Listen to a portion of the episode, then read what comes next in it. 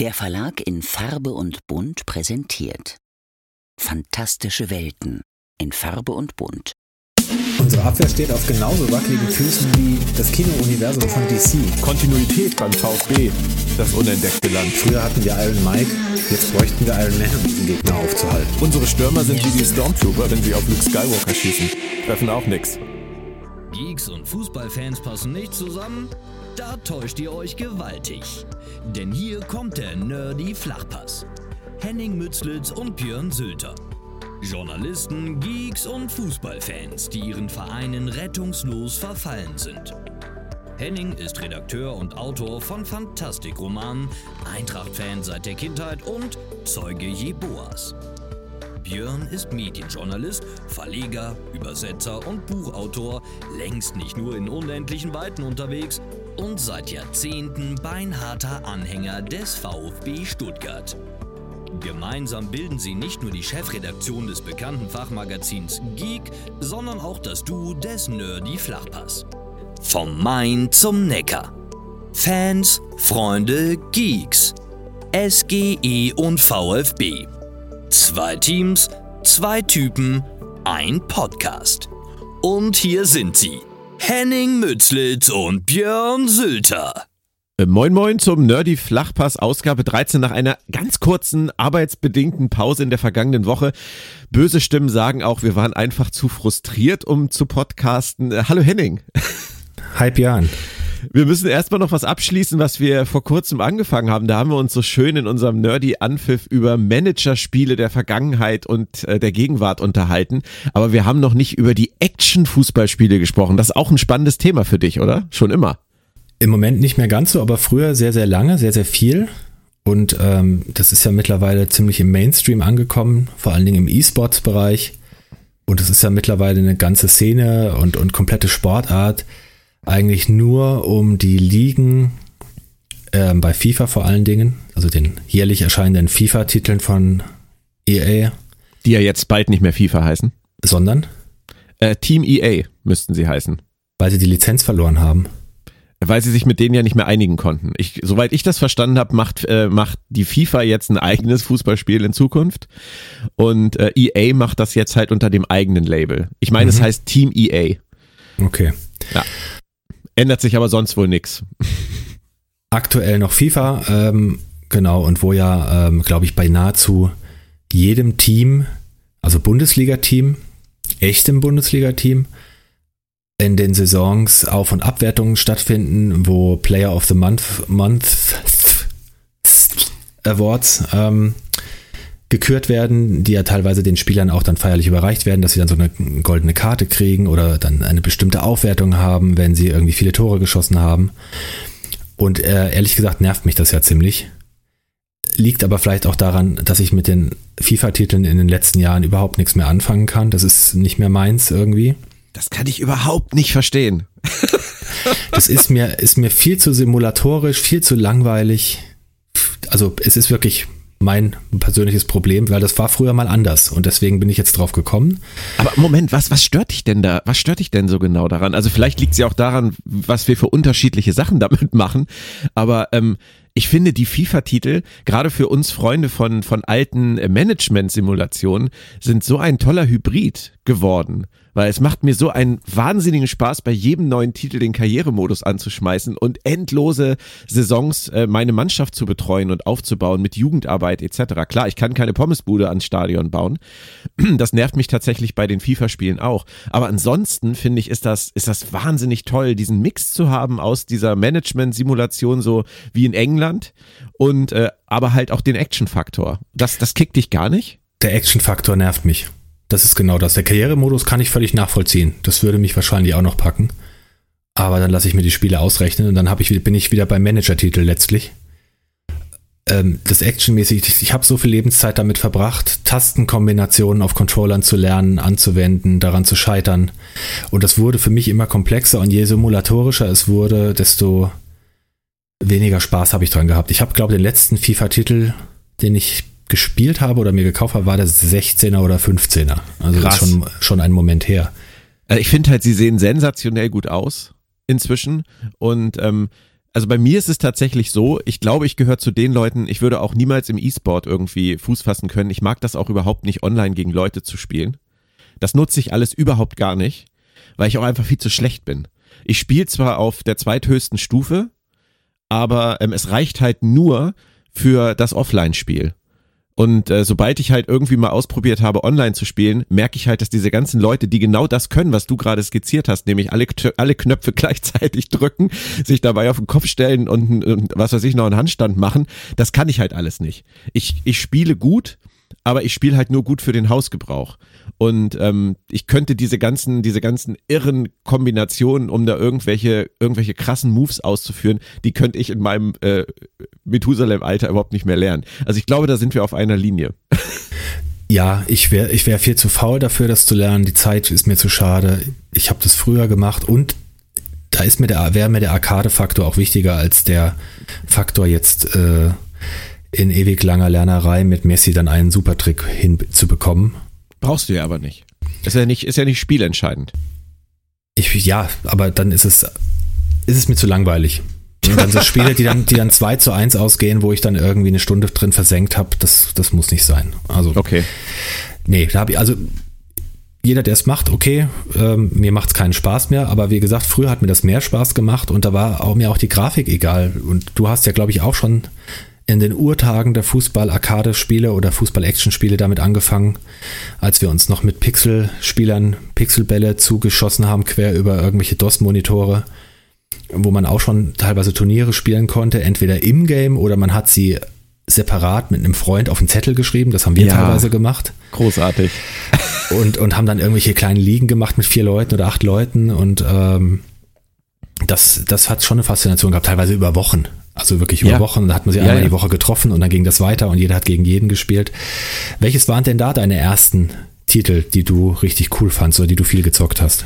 Äh, ich war da tatsächlich wie auch heute, also seit, seit ich jetzt FIFA spiele, bin ich ja auch komplett FIFA-Tunnel. Ähm, war das früher tatsächlich auch so. Es war bei mir immer Kickoff und dann war es immer Kickoff 2. Also Kickoff mhm. 2 ist für mich so das Siedler 3 der Fußball-Arcade-Spiele gewesen. Das habe ich bis zum, bis zum Exzess wirklich gespielt ähm, und geliebt. Heiß und innig. Und das war auch tatsächlich das Spiel, ähm, wo ich mich dann mit Freunden getroffen habe und dann haben wir unsere Ligen gemacht und mit Auf- und Abstieg und so weiter über Wochen. Das war großartig. Und äh, Kickoff zwei gerade, ähm, muss man ja jetzt ganz ehrlich sagen, ich habe auch heute noch so, so einen kleinen äh, Amiga-Nachbau und spiele das dann manchmal auch, das ist schon sinnfrei gewesen. Also ähm, man läuft da wirklich mit diesem Typen teilweise nur alleine über diesen Platz. Also das ist wirklich krass, wie man da Tore schießen kann, weil du, weil du einfach nur im Zickzack wirklich völlig unnatürlich über diesen Platz läufst und dann aus spitzem Winkel die Kugel da rein versenkst und der Torwart immer gleich zur Seite springt, wie so ein Wahnsinniger, aber immer am Ball vorbei. Ähm, und du hast da, da hast da Schiedsrichter gehabt, wenn du, wenn die eingeblendet wurden am Anfang. Steve Streech zum Beispiel und Anko, das waren die beiden Schiedsrichter bei Kickoff 2. Wenn die kamen, wusstest du schon, zehn rote Karten, mindestens. Also großartig, völlig unrealistisch alles, aber Mords Gaudi und also ich habe es wirklich geliebt und ich habe andere Sachen ausprobiert. Sensible Soccer habe ich ausprobiert. Ähm, mir würden jetzt bestimmt auch noch weitere Titel einfallen, aber es hat alles nichts gebracht, weil es war immer der Abgleich zu Kickoff 2 war immer klarer Verlierer und weiter mit Kickoff 2. Und das ging dann irgendwann wirklich, äh, wirklich über direkt in, äh, in FIFA. Und auch da habe ich die Konkurrenz oft ausprobiert ähm, aber konnte da nie was mit anfangen. Ich bin da nie reingekommen. Bin ich komplett markentreu, glaube ich. Warum auch immer. Ja, kann ich verstehen, war ja auch lange der, der Vorreiter. Pro Evolution Soccer war ziemlich groß meine Zeit lang, aber das war auch schon fast nach meiner Zeit. Ich glaube, da hatte ich auch mal ein, zwei Titel, aber da bin ich auch nicht wirklich warm geworden mit. Bei mir, was du gerade sagst, Sensible Soccer war sowas, das war natürlich ja noch wirklich ganz primitives 2D-Ding, wirklich mit so Pixelmännchen. Da fand ich halt ganz spannend. Ich habe die kompletten Mannschaften dann benannt. Ähm, und dann selber, das ist dann dieses, dieser Rollenspielaspekt, das ist ja auch völlig Quatsch, da, aber dann selber Geschichten um diese Spieler ausgedacht oder äh, irgend so ein Quatsch. Also das, das total überhöht mit irgendeinem Hintergrund, den dieses Spiel eigentlich überhaupt nicht geboten hat. Das war halt äh, äh, das Lustige dran. Und äh, dann FIFA International Soccer war, glaube ich, der erste offizielle FIFA-Titel, ne? 94, zur, zur WM 94. Kann sein, ja. Das war auch noch, genau, war auch noch auf DOS. Das haben wir schon wirklich bis zum Exzess fast gespielt. Da war auch das, was du sagst, auch so, du hast dieselben Moves gehabt, du wusstest genau, wenn du an der Strafraumkante so und so schießt, oben in Winkel, dann ist das ein sicheres Ding. Und da war auch noch das möglich, dass du mit dem Torwart über den ganzen Platz rennen konntest. Das mache ich bei FIFA jetzt aber immer noch. Ah, das, ja, das sind aber auch die Sachen, worum es geht bei diesen Spielen, finde ich. Und da ist es mir völlig egal, ob das realistisch ist oder nicht, aber das sind die Sachen, die dann Spaß gemacht haben und wirklich, wirklich bis ins Extrem getrieben haben wir es bei FIFA 2000 im Studium. Zu viel Zeit, ohne Playstation und Leute mit zu wenig, ähm, ja, sonstigen Aktivitäten, keine Ahnung. Und das war für mich der letzte Titel, der wirklich diesen Arcade-Faktor hatte. Da konntest du dir halt auch, wenn du 6 zu 1 geführt hast, nicht sicher sein, dass du das Ding gewinnst, weil du konntest immer noch 12 zu 7 verlieren. Und ähm, da habe ich meine Liebe für äh, Arsenal London entdeckt zum Beispiel, damals. Immer mit Arsenal gespielt, jeder hatte so seine festen Teams. Und ähm, das war extrem kurzweilig. Ah, das finde ich super spannend, weil du gerade was gesagt hast, was mich am meisten immer nervt. Also gerade wenn ein neuer FIFA-Titel mal erscheint und äh, die noch nicht gepitcht haben und das noch irgendwelche irgendwelche Bugs noch gibt, dass es dann dazu führt, dass diese Spiele viel zu hoch ausgehen, weil die Torhüter zu schlecht sind oder was auch immer. Das hasse ich. Und sobald es dann alles so bereinigt ist, dass genau das passiert, wo du vorhin gesagt hast, dass es dir zu langweilig, nämlich dass ein Spiel 2 zu 1 ausgeht, das finde ich geil. Also so ein richtig geil hart umkämpftes 0-0 kann ich total wertschätzen gegenüber so ein 12 zu 7. Was ich, weil das habe ich früher bei Kickoff wirklich geliebt, aber jetzt möchte ich es wirklich realistisch haben. Und ähm, deswegen muss ich da wirklich immer auch einen Modus für mich finden, dass, dass diese, dass ich auch möglichst mit einer mit einer realistischen Mannschaft, in einem realistischen Modus, in realistischen Einstellungen spiele, damit die Spiele auch so ausgehen, wie sie ausgehen könnten in der Realität. Das finde ich inzwischen viel spannender als alles andere ja, also kickt mich überhaupt nicht. Null. Das ist, also ich bin das völlige Gegenteil. Wenn ich mal Fußball spiele, dann würde ich auch nie FIFA 16 äh, oder was ich als letztes hab äh, rausholen oder würde mir das neue FIFA runterladen, sondern ich würde die alte Playstation anschmeißen, FIFA 2000 reinmachen. Krass. Und mir, was wir auch viel gemacht haben, die schlechtesten Teams zu nehmen. Äh, es gab zum Beispiel ein großes Hassduell der Teams Al-Ali gegen El Masri.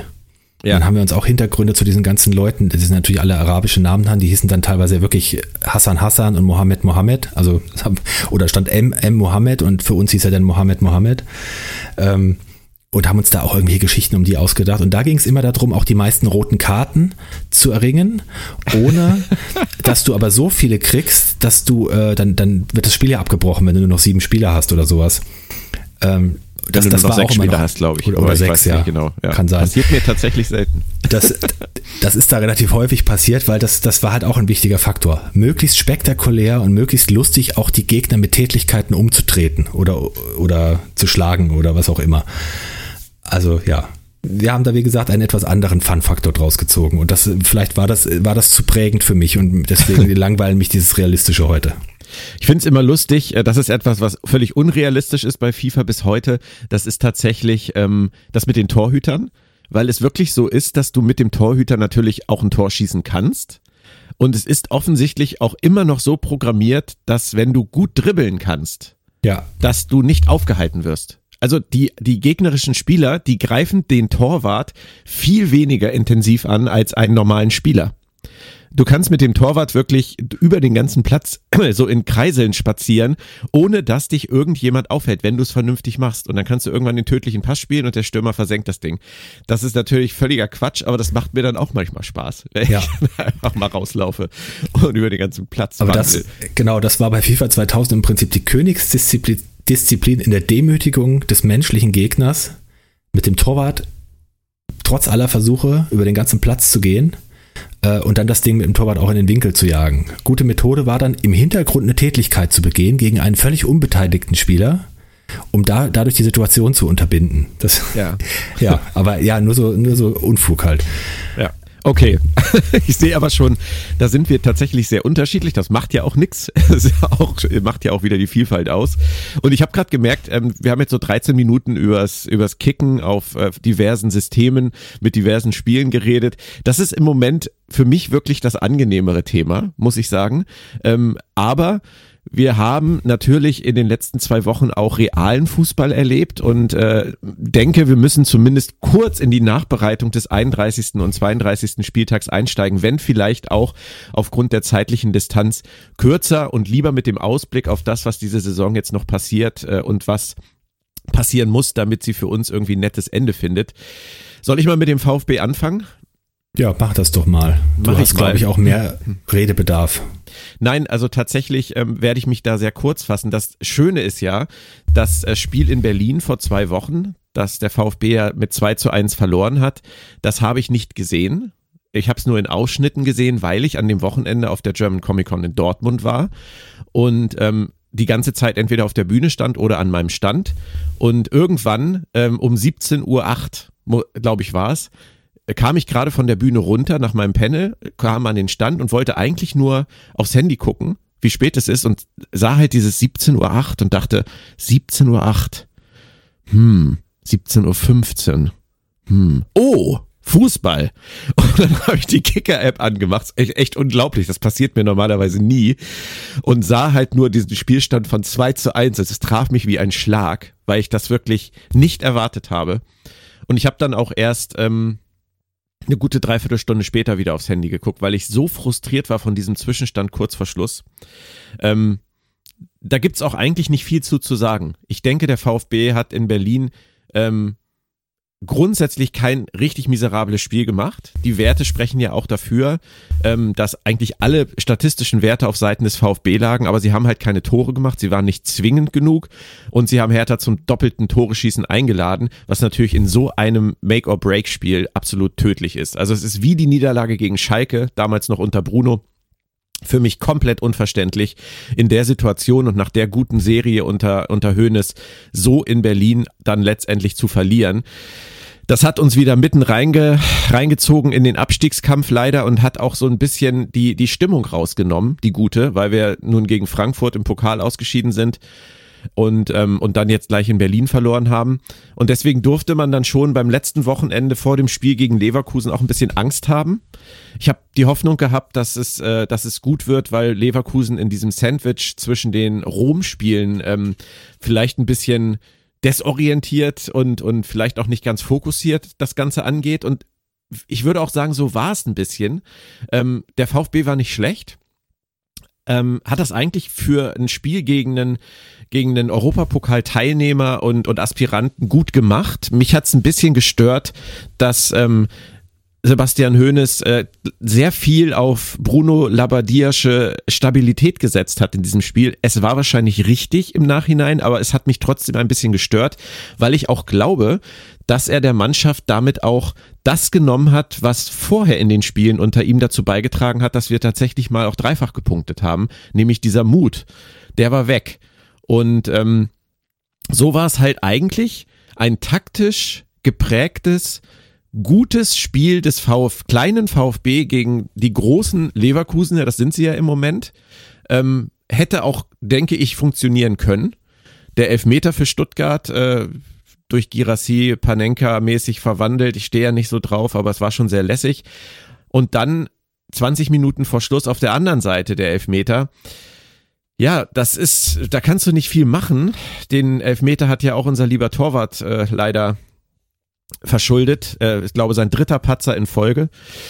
Ähm, da geht dann halt nicht mehr viel. Und so war es dann am Ende ein 1 zu 1 für den VfB. Natürlich zu wenig in der Situation, aber man muss natürlich auch sagen, ein Punkt gegen Leverkusen ist jetzt nicht ganz schlecht. Von daher will ich mich nicht beschweren. Wir haben die Punkte woanders liegen gelassen und nicht da. Ähm, für die Tabelle heißt das Ganze natürlich jetzt zwei Spieltage vor Schluss, dass wir wieder 17. sind. Vier Punkte vor Hertha einen hinter Schalke, zwei hinter Bochum, drei hinter Hoffenheim, fünf hinter Augsburg, sechs hinter Bremen, die sind natürlich jetzt inzwischen weg. Es geht noch alles, aber ähm, wahrscheinlich, und das ist dann jetzt äh, ein Vorgriff aus den, auf den Ausblick, wahrscheinlich nur noch über Siege und nicht nur einen, aber da kommen wir gleich zu. Hast du sonst noch Fragen zur VfB-Situation? Ansonsten würde ich es nämlich dabei für heute belassen.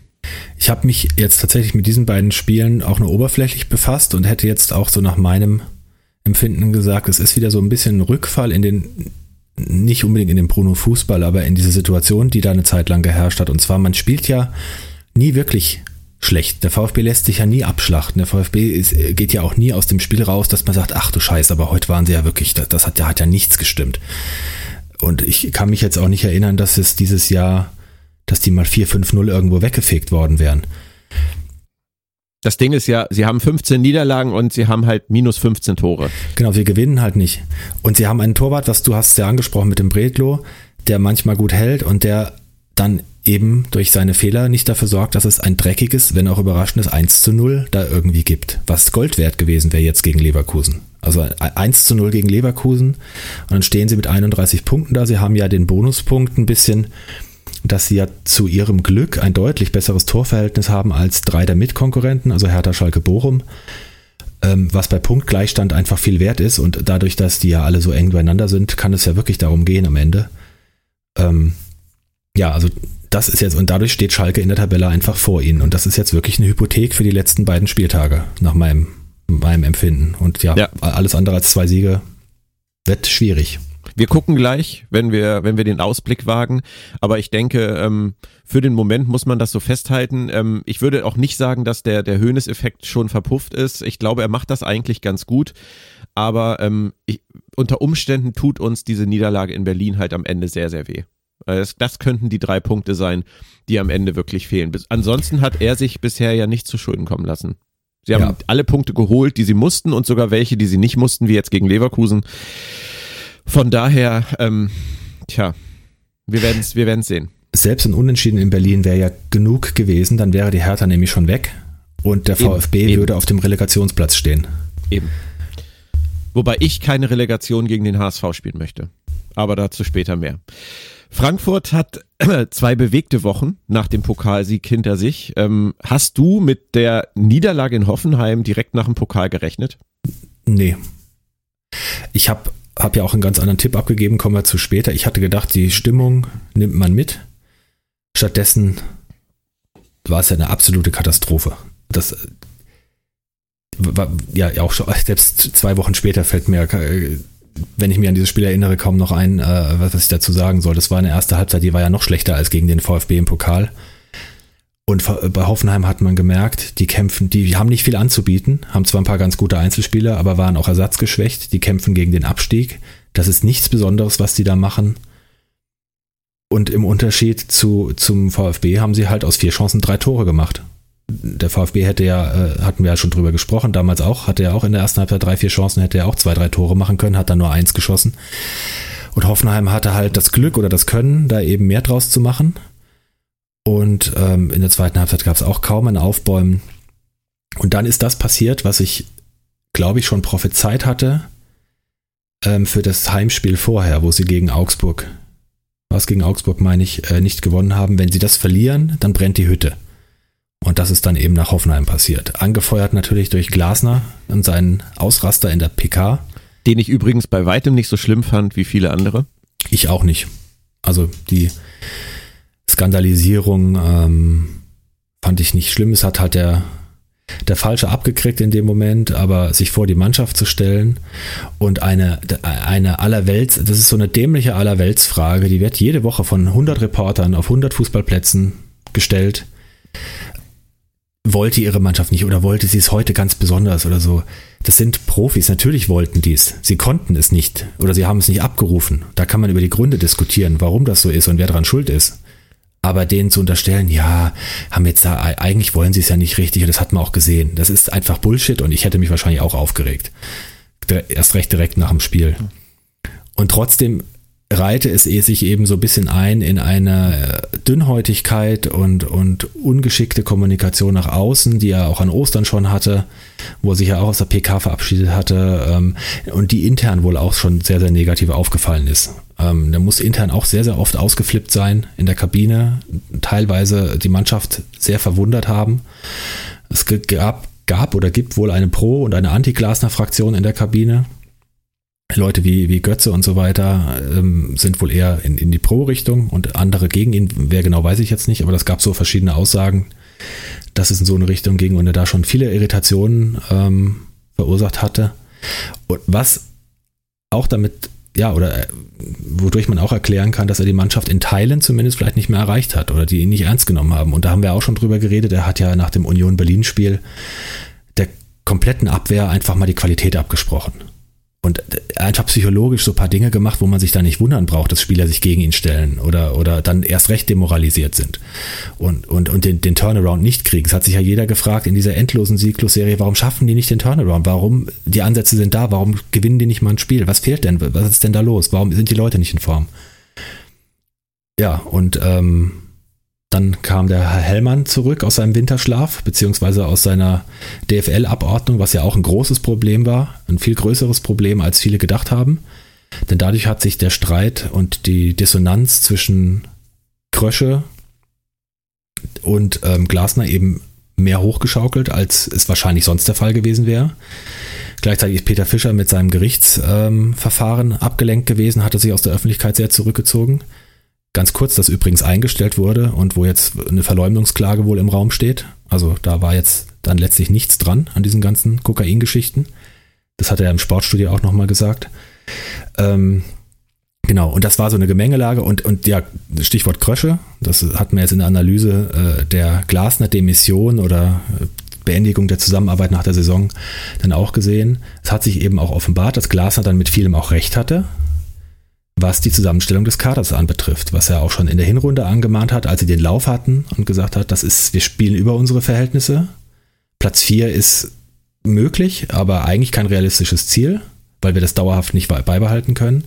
Er hat in der Winterpause, haben wir hier auch schon gesagt, den Abwehrspieler nicht gekriegt. Da war ja zum Beispiel der Lindele von bei Manchester United, ich glaube, ähm, im Gespräch quasi als Hinti-Nachfolger, der sicherlich der Abwehr eine andere Stabilität nochmal gegeben hätte. Stattdessen haben sie gar niemand gekriegt und durch Verletzungen und Formschwankungen gingen sie auf dem letzten sozusagen ja auf dem Zahnfleisch. Und dann war nach Hoffenheim wirklich der Baum am Brennen und alles im Arsch. Das zum 31. Spieltag. Und plötzlich raffen sie sich zum besten Spiel der Rückrunde auf. Man muss nur den Trainer entlassen, so einfach ist es manchmal. Aber hältst du das denn für die richtige Entscheidung? Eher ja, als ich mit einem lachenden und weinenden Auge, wobei das lachende Auge lacht nicht so sehr. Ähm, ähm, Kröscher hat Fehler gemacht in der Kaderzusammenstellung, Glasner hat aber auch es einfach nicht geschafft, über die gesamte Rückrunde hinweg die Mannschaft aus ihrem Formtief zu holen, einzelne Spieler zu entwickeln, die Bank zu entwickeln, Optionen aufzuzeigen, einen Plan B zu haben, wenn es nicht funktioniert. Ähm, unsouveränes Auftreten nach außen, eine Rückrunde, das ist, wenn ich es richtig weiß, ich weiß jetzt nicht, ob das nach dem Mainz-Spiel noch gilt, aber vorher war es die zweitschlechteste Rückrunde der Vereinsgeschichte in 124 Jahren. Da wird es dann auch für einen Europapokalsiegertrainer ganz eng. Und ich glaube, wenn wir den Europapokal letztes Jahr nicht gewonnen hätten, dann wäre er schon früher, dann wäre, wäre er richtig rausgeschmissen worden, denke ich. Und klar, das Pokalfinale ähm, hat ihm auch nochmal einen Schub gegeben, aber prinzipiell halte ich es eher für richtig. Spannend. Also ich, äh, ich bin nicht nah genug dran an der ganzen Geschichte, um mir da wirklich ein Urteil erlauben zu dürfen. Aber mich erinnert so ein ganz kleines bisschen an den, äh, an die Demission von Jogi Löw damals beim VfB Stuttgart ähm, nach zweimal vierter Platz und Pokalsieg durch Herrn Meier Vorfelder, der meinte, wir haben größere Ziele. Ähm, ist natürlich eine völlig andere, andere äh, Nummer, das weiß ich, aber ich würde schon sagen, dass seine Dünnhäutigkeit nicht ausschlaggebend sein sollte. Und ein Europapokalsieg, eine Champions League-Qualifikation, ein DFB-Pokal, äh, DFB-Pokal, den man unter Umständen diese Saison noch gewinnen kann. Und ähm, vielleicht jetzt mit den letzten beiden Spielen wieder eine Europapokal-Qualifikation ist schon auch auch unter diesen Voraussetzungen und auch nach einer Saison, in der man den Europapokal gewonnen hat und mit diesen Verletzungsproblemen, diesem Negativlauf etc., ist schon auch eine Leistung. Also ob das jemand anderes besser hinkriegt.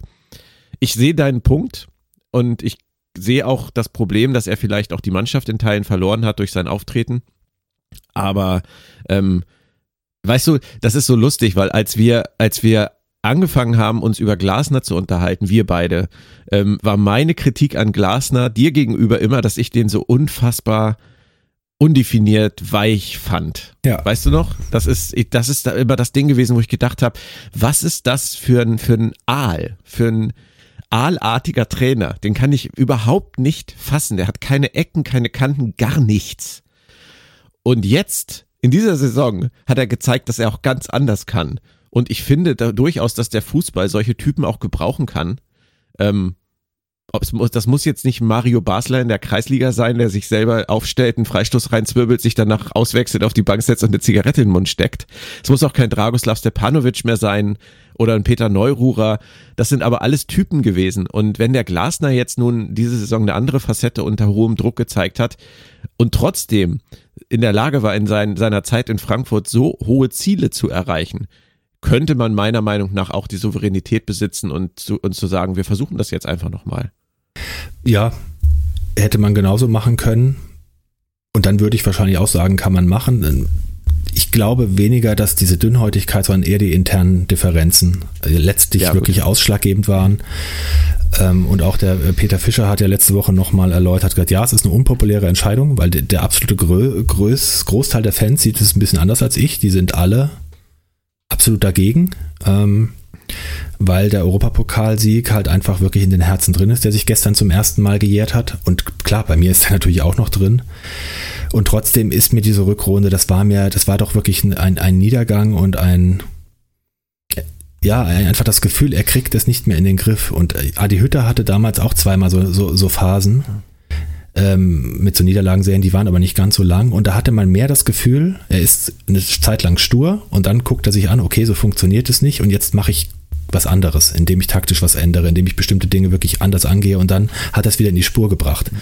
Und das Gefühl hatte man bei Glasner nicht und, und diese psychologische Barriere scheint jetzt gelöst zu sein mhm. nach dieser Entscheidung. Und was aber anständig ist, finde ich, oder was ich wirklich auch schlimm gefunden hätte, wenn sie ihn jetzt direkt rausgeschmissen hätten. Also das, mhm. das hätte ich, das hätte ich eine Frechheit gefunden. Ich finde es so, kann er jetzt durchs große Tor gehen, idealerweise mit dem Pokalsieg.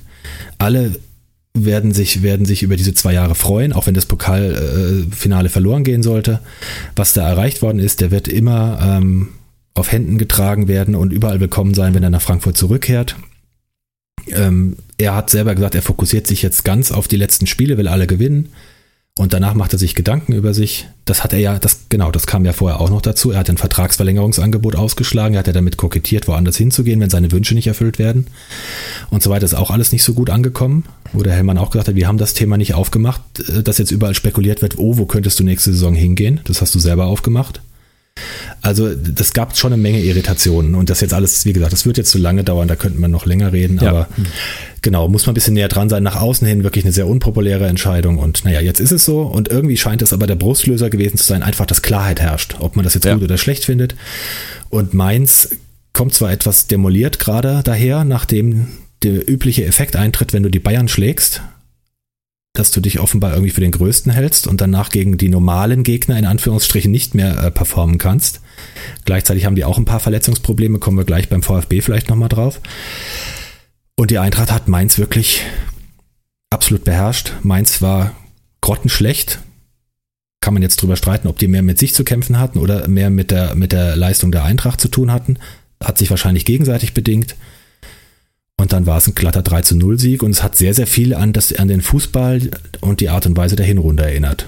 Und genau, das kann man so stehen lassen und das war jetzt sehr erfreulich. Und damit könnte, würde ich das Spiel jetzt auch schon fast abhaken, ohne da in, in tiefe Einzelheiten zu gehen.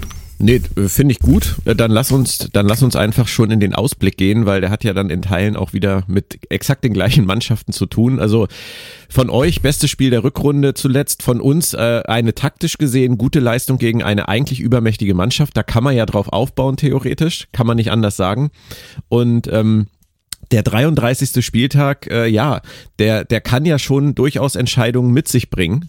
Also ähm, natürlich sprechen jetzt alle schon davon, dass der VfB schon jetzt an diesem Wochenende absteigen kann. Und das ist natürlich auch so. Und ich halte es auch für ungünstig, dass sie nicht mehr die letzten Spieltage zeitgleich ähm, ansetzen, wegen dieser ganzen Fernsehverträge, die, denen sie gerecht werden müssen. Das weil das jetzt wieder dazu führt, nicht nur, dass wir in der Meisterfrage halt ähm, eine ungünstige Situation haben, bei der Dortmund irgendwie seit Wochen äh, hinterher hechelt und immer den Bayern sozusagen nachlegen muss. Ähm, beim VfB ist es ähnlich und auch jetzt wieder, denn es spielen äh, Schalke, ähm, Hertha, Bochum und Hoffenheim alle am Samstag. Und der VfB weiß dann im Prinzip am Sonntag, wenn es in Mainz losgeht um 15.30 Uhr, was, äh, was die Stunde geschlagen hat. Unter Umständen wissen sie nämlich, dass sie mit dem Zitterfüßchen auf den Platz gehen, weil wenn sie nicht gewinnen, steigen sie direkt ab. Und äh, das ist keine schöne Situation. Vor allem, weil Mainz, wie du hast es gesagt, die haben nach dem Sieg gegen Bayern dreimal hintereinander verloren. Zweimal deutlich auswärts und einmal zu Hause gegen Schalke. Die werden in ihrem letzten Heimspiel in dieser Saison, also so gut, glaube ich, kennen wir auch Bo Svensson, die werden nochmal alles raushauen, trotz Verletzungssorgen, um sich vernünftig von ihrer, äh, von ihrer Fanbase zu verabschieden.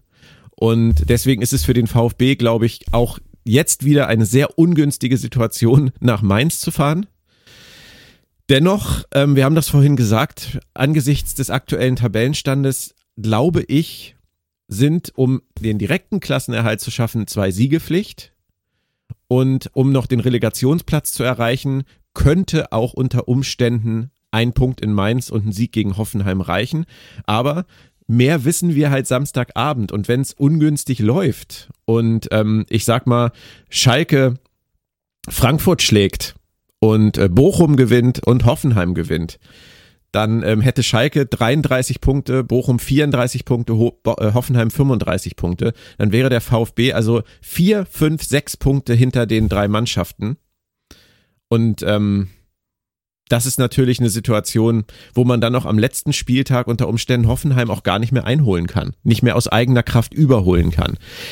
Ganz, ganz schwierig. Ähm, also ich möchte, möchte nicht an der Stelle von äh, Sebastian Hoeneß sein und ich möchte auch nicht an der Stelle der Mannschaft sein. Personell ähm, ist es durchaus spannend beim VfB. Ähm, Mavropanos kehrt zurück. Ähm, Viele sagen im Moment, das sei ein Problem, weil die Abwehr zuletzt doch so gut funktioniert hätte. Ich finde das immer wahnsinnig interessant, diese Einschätzung, weil ich mag Sagadu zwar durchaus als Typ, aber ich halte den für ein Hochsicherheitsrisiko, das weißt du. Ja. Und äh, jedes Spiel, in dem er nicht unbedingt spielen muss, ist für mich eigentlich positiv zu betrachten. Deswegen hoffe ich, dass Mavropanos wieder auf seine rechte Seite geht, Anton in die Mitte. Da ist er meiner Meinung nach auch besser als auf der rechten Position und, und Ito auf links.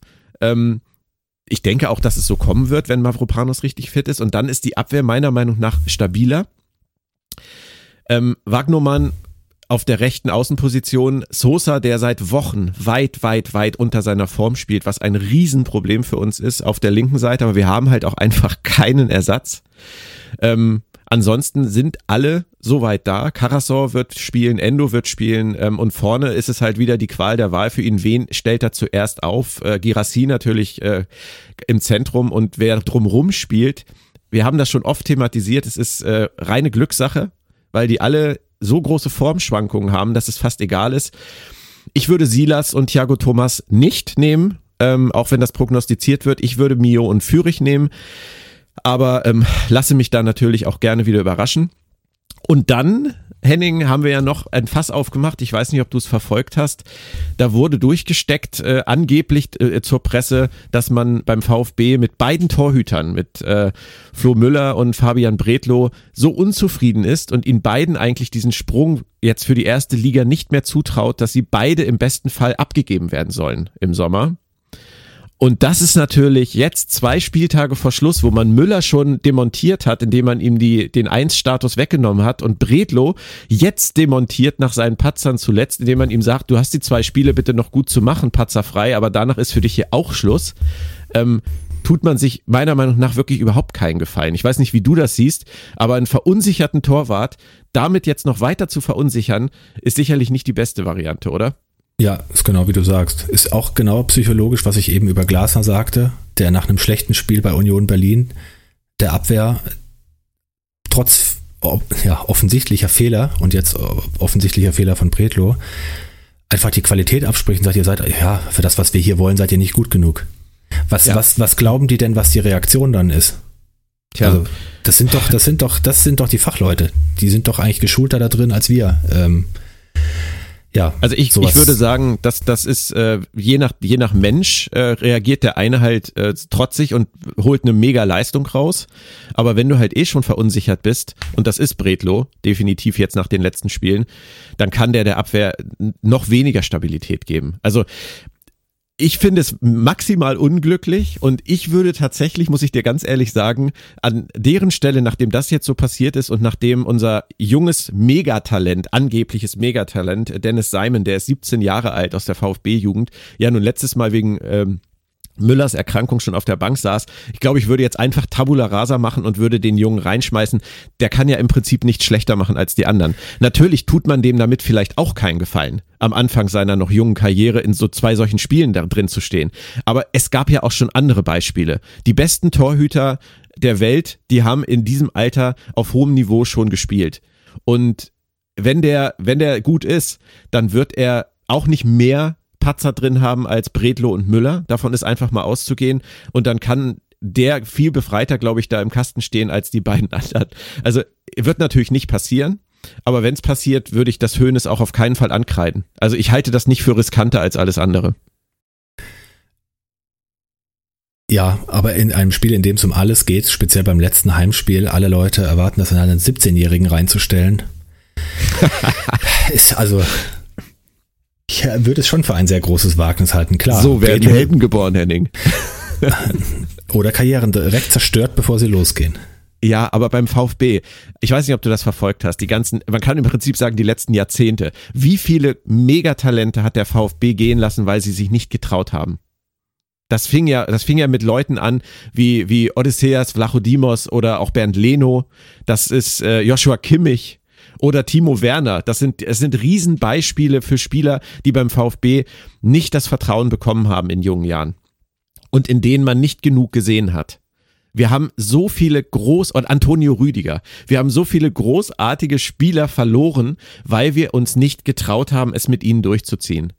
Und ähm, deswegen bin ich da immer inzwischen so, dass ich sage, wer gut ist, der setzt sich am Ende auch durch. Und der ist 17, der ist nicht 12 der wird jetzt irgendwie, glaube ich, nächstes Jahr 18 oder dieses Jahr noch 18. Ähm, wenn sie ihm das zutrauen, auf der Bank zu sitzen bei einem Bundesligaspiel und eingewechselt zu werden, dann können sie noch bringen. Und Bredlo und Müller haben nichts in dieser Saison oder auch in der davor dafür getan, mich glauben zu lassen, dass die durch die letzten zwei Spiele unfallfrei durchkommen. Aber das bin nur ich. Äh, ich kann deine, deine, deine Vorbehalte durchaus verstehen. Wie dem auch sei, es wird auf jeden Fall ein echt harter Sonntag für mich. Und ähm, ich tue mich sehr schwer damit mit Prognosen, aber ein Sieg wäre natürlich wahnsinnig hilfreich. ich glaube, sie müssen gewinnen. Es ist so. Und ich mache dir noch mal ein bisschen Mut. Alles richtig, was du mit Mainz gesagt hast, aber für die, die spielen letztlich um die goldene Ananas jetzt. Das heißt, so wirkliche Ziele haben die nicht vor Augen. Es sind vielleicht auch schon ein paar Spieler dabei, die überlegen, wo bin ich nächstes Jahr? Ach Gott, mache ich hier noch zwei Spielchen? Klar, Bo Svensson ist nicht der Typ, der sowas zulassen will, aber kriegt man das dann wirklich aus den Köpfen? Ähm, sie sind ersatzgeschwächt. Ein entscheidender Faktor wird sein, ob Dominik Kor spielen kann, finde ich. Weil du hast schon sehr gemerkt, dass der nicht gespielt hat gegen Frankfurt. Da fehlt die ganze Stabilität im, ja, im zentralen Bereich eigentlich. Und sie waren nach vorne wirklich so völlig zahnlos. Wichtig wird halt sein, dass man den Ajorke nicht, nicht irgendwie zur Entfaltung kommen lässt, dass der Bälle ablegt, dass der bei Standards äh, mit seinen Meter 96 oder was er hat, da irgendwie gefährlich wird. Sagt sich natürlich leicht, aber auch da würde ich sehen, äh, du sagst Anton in der Mitte. Wie ist Anton so im Kopfballspiel? Mal so, mal so. Also grundsätzlich wäre Sagadu die bessere Variante im Kopfballspiel, wenn du, wenn du darauf gehen willst. Ja, also weil der, der, dieser Tower wird da drin stehen vorne. Mhm. Und das ist, der hat ja wirklich eine sehr gute Rückrunde gespielt. Ähm, jetzt gegen Frankfurt hat nichts getaugt, aber prinzipiell hat er ja schon einige Tore gemacht. Und das wird schon entscheidend sein. Und andererseits ist Mainz aber wirklich sehr, sehr ähm, verwundbar. Also ich denke, der VfB kann die, kann die, kann die schlagen. Das ist, ist kein Hexenwerk. Das Problem bei Sagadu ist, äh, so gut er im Kopfball ist, so schlecht ist er im Stellungsspiel. Also es ist, äh, er steht im Zweifelsfall gar nicht da, wo er stehen muss, um zum Kopfball zu kommen. Von daher ist es relativ müßig, sich darüber im Vorfeld zu unterhalten. Die Schwankungen sind einfach beim VfB zu groß als dass du sagen könntest, der ist da auf der Position eine sichere Bank. Das haben wir in dieser Saison einfach fast nicht mehr. Was du tatsächlich gemerkt hast, war jetzt zuletzt das Fehlen von Karasor. Ähm, ja. Der bringt mit seiner Ruhe wirklich eine Stabilität auf diese Sechserposition, die auch Endo in dieser Saison gar nicht bringen kann, weil er weit unter seinen Möglichkeiten spielt. Karasor ist im, im, in der Vorwärtsbewegung teilweise viel zu schwach, viel zu langsam, viel zu phlegmatisch. Aber er ist immer als, ähm, als Anker da. Er dirigiert, er ist laut. Das halten dann viele auch immer für übertrieben oder für theatralisch. Aber er ist einfach ein Spielertyp, den du auf dem Feld haben musst, wenn es eklig wird. Und von daher bin ich schon mal froh, dass der spielt. alles weitere sehen wir. Aber ich wollte dich noch eine Sache fragen, weil es auch gut zur Überleitung jetzt zum Frankfurt-Spiel passt und weil es äh, ja auch jetzt am Ende mit der Tabelle immer wichtiger wird. Wie wäre denn dein Tipp, mal ganz kurz vorgezogen, für äh, Schalke gegen Frankfurt? Glaubst du, dass Frankfurt das gewinnt? Ja. Okay. Ich eigentlich auch. Und das wäre natürlich Gold wert. Nicht nur für Frankfurt, sondern auch für den VfB. Ähm, was glaubst du bei Hoffenheim gegen Union? Schwierig. Für VfB wäre es natürlich sehr wichtig, dass Hoffenheim nicht gewinnt, weil die dann ja absolut in Schlagweite wären für das letzte Spiel des Jahres. Das wäre ja wirklich dann das große Finale. Ja. Zu Hause gegen den Ex-Trainer kannst du dir halt auch nicht ausdenken, die Konstellation, aber naja, wussten wir ja schon die ganze Zeit, dass das kommen kann. Ja, für Union geht es ja auch noch um extrem viel. Ne? Also die werden das nicht abschenken. Union kämpft gegen Leipzig und Freiburg um den Champions League Platz. Und Champions League Platz für Union ist ja ungefähr so als von der, von der Wertigkeit, als äh, wären sie Meister geworden. Ja. Also ich glaube, aber da einen Tipp abzugeben. Normalerweise würde ich sagen, Union gewinnt das, aber Hoffenheim kann ja auch kämpfen mittlerweile. Mhm. Aber vielleicht ein Remis. Kann auch sein. Äh, ein Remis bei einem Sieg von, von Stuttgart oder selbst bei einem Remis von Stuttgart wären die ja auch noch in Schlagweite, ne? Richtig, ja. Ja, also es, ich, ich fürchte, es, es wird bis zur letzten Minute insgesamt alles super spannend werden unten drin. Ja, und das ist mein Horror, Henning, weil ich hatte das ja schon mal angedeutet. Beim letzten Spieltag Stuttgart gegen Hoffenheim stehe ich in, in Bonn bei der FedCon auf der Bühne. Das ist die, die schlimmste für mich mögliche Situation. Aber es ist nicht zu ändern. Arbeit geht vor. Ja, ich fürchte, es wird leider darauf hinauslaufen. Ich bin auf ja. dem Weg in den Urlaub dann. Ja. Und vielleicht schaffe ich es bis dahin, dass ich es mhm. gucken oder zumindest im Radio verfolgen kann. Aber wir haben noch ein drittes Spiel. Ähm, und zwar Hertha gegen Bochum. Was natürlich ein absoluter Kracher ist. Ja, das sind auch so Sachen. Ähm, würde ich normalerweise sagen, Bochum ist ist da jetzt einfach die Nummer stabiler. Ich glaube, Bochum macht das. Oder es spielt zumindest unentschieden und Hertha ist dann weg. Also ich glaube, Hertha ja. ist nach dem Spieltag weg. Ja, also sagen wir mal so, wenn, wenn das so halbwegs so ausgeht, wie du gerade gesagt hast, Hoffenheim maximal einen Punkt holt, käme auf 33, Bochum einen Punkt holt vielleicht, käme auf 32, im besten Fall sogar auf 34, dann wären sie meiner Meinung nach auch gerettet. Natürlich, nicht nur meiner Meinung nach. Also Schalke wäre dann bei 30 sozusagen festgetackert, Hertha wäre weg. Und der VfB wäre dann mit einem Sieg in Mainz tatsächlich an Schalke vorbei und vielleicht sogar an Bochum vorbei, je nachdem wie das ausgeht, und hätte am letzten Spieltag gegen Hoffenheim die Möglichkeit, sogar nach Hoffenheim zu ziehen. Das wäre natürlich der Idealfall. Auch wenn es natürlich dann auch schwierig wird, da gegen Hoffenheim auf den Platz zu gehen, für beide Mannschaften. Aber das wäre natürlich der Idealfall, dass du von Platz 15 ähm, ins letzte Heimspiel gehst und dich tragen lassen kannst. Auf der anderen Seite, wenn der VfB es verliert ähm, und Bochum vielleicht gewinnt, dann sind wir nach diesem Spieltag schon nur noch maximal in der Relegation. Und ähm, boah, mit einem Punkt Rückstand in den letzten Spieltag zu gehen ähm, gegen Hoffenheim und zu wissen, Schalke spielt zeitgleich gegen Leipzig, wo Leipzig ja auch wirklich niemals vorhersehbar ist in dieser Saison und unter Umständen ja vielleicht sogar auch schon durch, was die Champions League angeht. Also kannst du dir alles nicht ausdenken. Nee, es ist, ist ganz schwierig zu prognostizieren. Ich habe gerade überlegt, äh, wenn es so eintrifft, wie du dir das wünschst oder wie es für den VfB günstig wäre, idealerweise mit einem Sieg des VfB, dann wird Augsburg auch nochmal mit in die Verlosung kommen, weil Augsburg, glaube ich, nicht gegen Dortmund gewinnen wird. Und dann sind die auch mittendrin, wenn die dahinter punkten. Und das wäre so dieser klassische Fall wie damals 99, als der erste FC Nürnberg auch gemeint hatte, er wäre schon durch. Und dann noch vier, von vier Mannschaften am letzten Spieltag überholt wurde und abgestiegen ist. Ja, Kann wobei, ähm, wobei äh, Schalke, ich glaube wirklich, dass Schalke gegen Frankfurt verliert. Und wenn der VfB in Mainz gewinnen sollte ähm, und Bochum jetzt gegen Hertha nicht verlieren sollte, dann ähm, heißt das für Augsburg, dass es maximal noch der Relegationsplatz werden kann. Ja, aber, aber damit rechnen sie, glaube ich, auch nicht. Damit rechnen sie auch nicht und sie haben am letzten Spieltag ein Heimspiel. Ein Auswärtsspiel, ein in, Auswärtsspiel Gladbach. in Gladbach. Ei, Wobei Gladbach auch so wankelmütig ist. Also wir können jetzt viel spekulieren. Es ist, ja. Ich finde, es ist ganz schwierig zu prognostizieren, weil ganz, ganz viele Mannschaften dieses Jahr so schwankend in ihren Leistungen sind. So immer wenn du erwartest, jetzt läuft es nicht mehr, läuft es plötzlich. Immer wenn du erwartest, jetzt kriegen sie die Kurve, kriegen sie doch wieder eine Klatsche.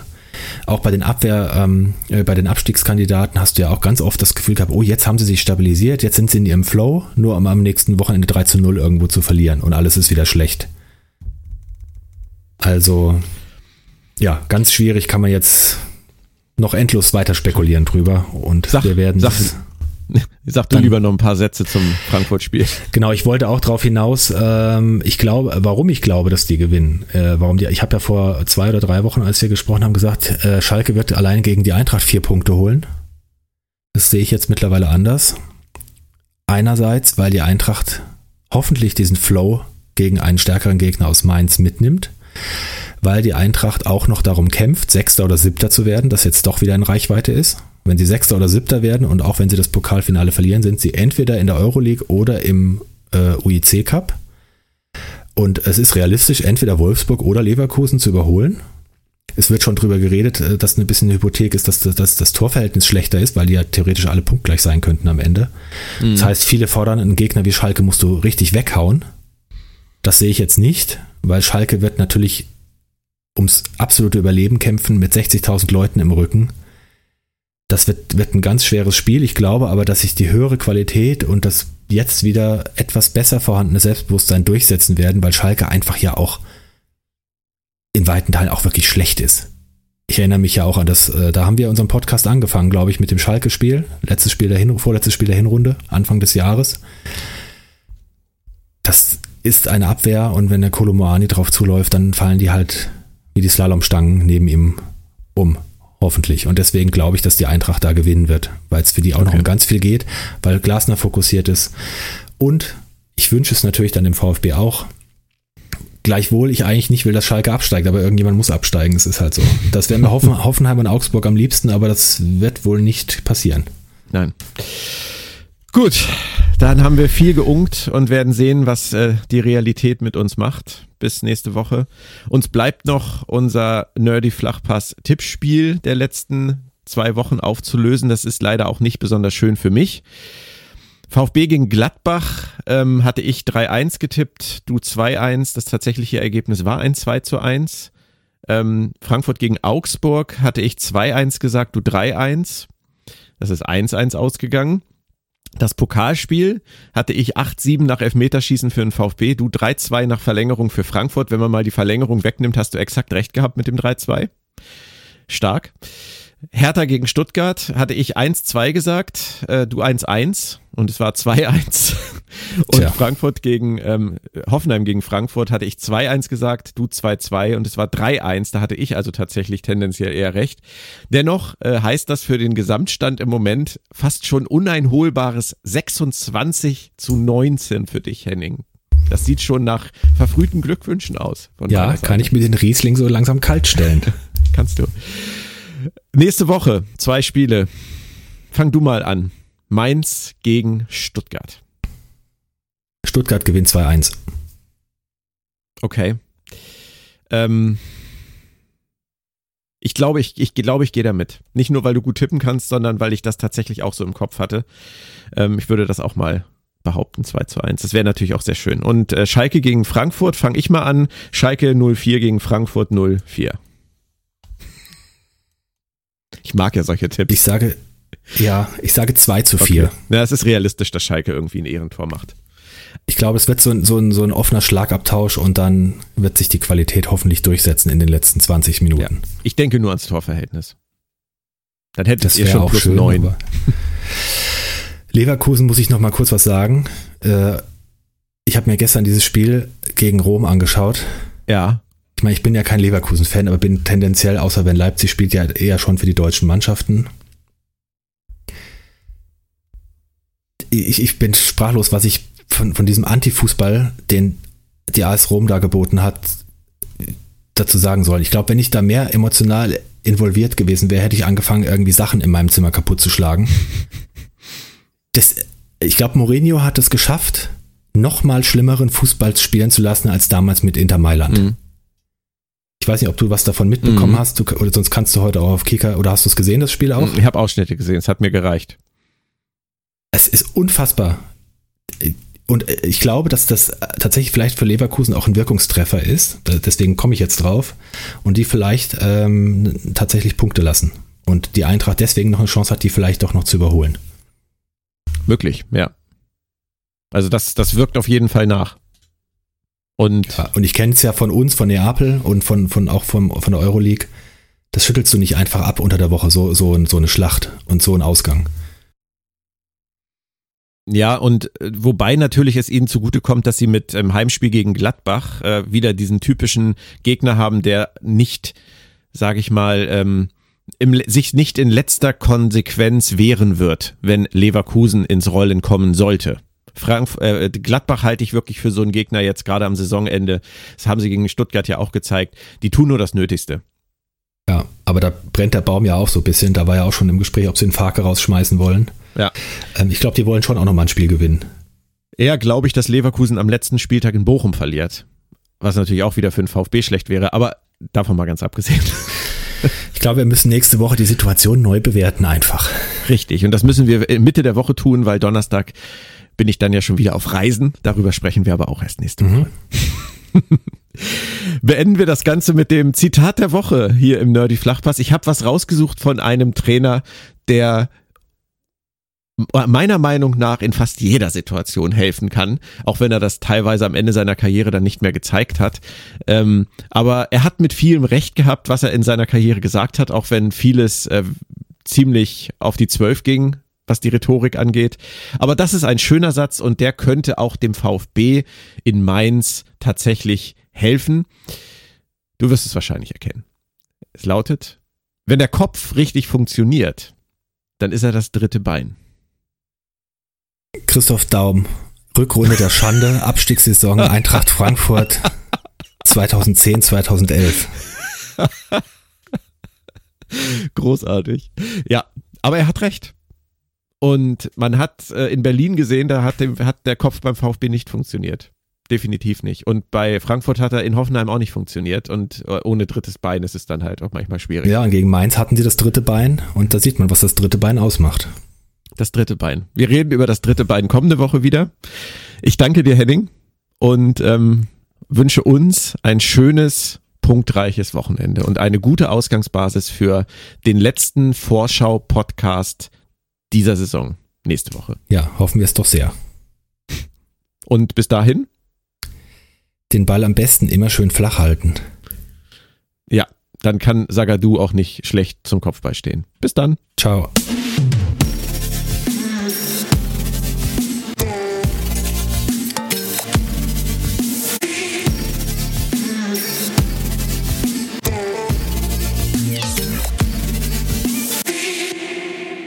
Der Verlag in Farbe und Bunt präsentiert. Fantastische Welten in Farbe und Bunt